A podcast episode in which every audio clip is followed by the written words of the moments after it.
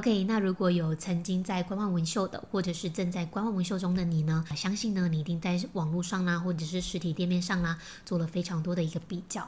那相信价格的部分呢，一定都是各位首要的一个比较重点哦。那当你在比价的时候呢，不知道你有没有曾经出现过这样的一个疑问哦，就是说以物美来讲好了，同样都是物美啊，那为什么网络上的一个价格呢，可以悬殊到这么的大？可能低至三四千的也有，那高到上万元的都有。那这其中的一个价格的落差到底都差在哪里？那以低价来讲好了，那低价的部分呢，可能背后代表的是纹绣师的一个自信心。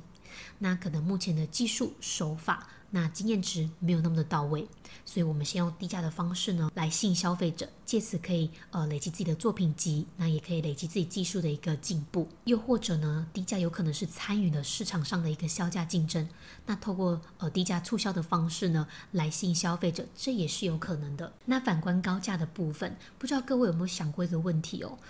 纹绣市场这么的竞争，那为什么有一些老师依然就是以高价的方式在销售自己的技术跟服务？明明知道说高价可能会让消费者却步，那我觉得这个部分呢，反而是各位正在观望纹绣中的你呢，值得去探究的一个部分。因为呢，纹绣这种东西呢，做上去就是一到两年的一个时间，所以真的是马虎不得哦。那艾波呢，今天呢就要呃来告诉大家，到底价格的背后包含了哪些重要的一个价值。那如果你也是曾经有过价格上的疑问的话呢，就欢迎你继续看下去喽。那其实呢，价格的背后呢，包含了四大价值。第一个的话呢，就是经历。其实呢，相对的嘛，你经历多，表示你经手的客人多。那相对的，你在发现客人的问题、解决客人的问题，甚至可以提供给客人的一个配套方案呢，也会来得比较丰富。那其实对艾波我来讲说。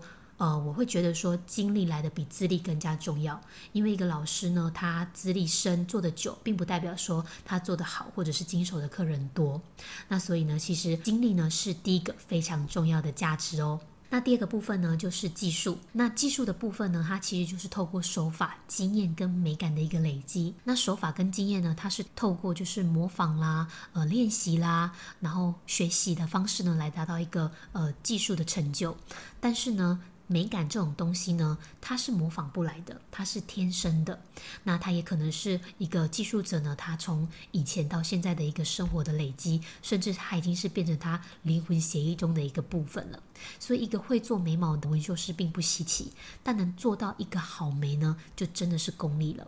如果一个纹绣师呢，他可以透过他的美感，然后做出呃一个眉毛呢，是可以衬托你的五官，修饰你的脸型。然后整个让你的神域是加分的呢，那这个就是一个技术非常有价值的地方哦。那第三个非常重要的价值呢，就是维修师所使用的一个工具。坦白讲，就是工欲善其事，必先利其器嘛。你要有一个好的作品，前提是你用的色料跟针具也不会太差。那一个好的色料跟针具呢，相对的价格也不会太便宜，所以呢，成本反映在定价上也都是一个非常正常的事情。因为毕竟真的要相信一分钱一分货这句话，因为市场上呃铜板价的针具或者是几百块的色乳也是有人在卖，也是有人在用。所以当一个纹绣师呢，今天愿意使用一个呃高品质、有专利性、合格认证，然后可能是有机性的一个色料。那表示，其实我觉得纹绣师是非常有良心的，因为他重视你的健康，他在乎你后期的留色会不会变色，会不会变成你不要的一个橘眉、蓝眉等等。所以我觉得纹绣这种东西一定要重视它所使用的工具跟色料，那这个是一个非常核心的一个价值哦。那第四个重要的价值呢，就是自我提升。各行各业都一样，如果你要在一个产业里面生存的话呢，呃，自我提升、进修都是必要的。那包含纹绣业也是一样的。纹绣业你不可能学了一个技术之后，你就想要一次就做个十几二十年，因为在这过程当中，技术的变化、色料的变化、手法的变化是非常快的。所以其实纹绣师呢是需要不断的去做进修这件事情的。但是进修其他的成本非常高，其实少数。动辄一次都是要上万元的，甚至到几十万都是有的。所以呢，其实一个纹绣师呢，他愿意花钱不断的让自己进修，其实背后代表的是他愿意对他自己、对他的消费者负责任哦。所以进修，然后达到自我提升，是一个非常非常重要的价值哦。OK，那以上就是跟大家分享一个价格的背后到底包含了哪一些价值。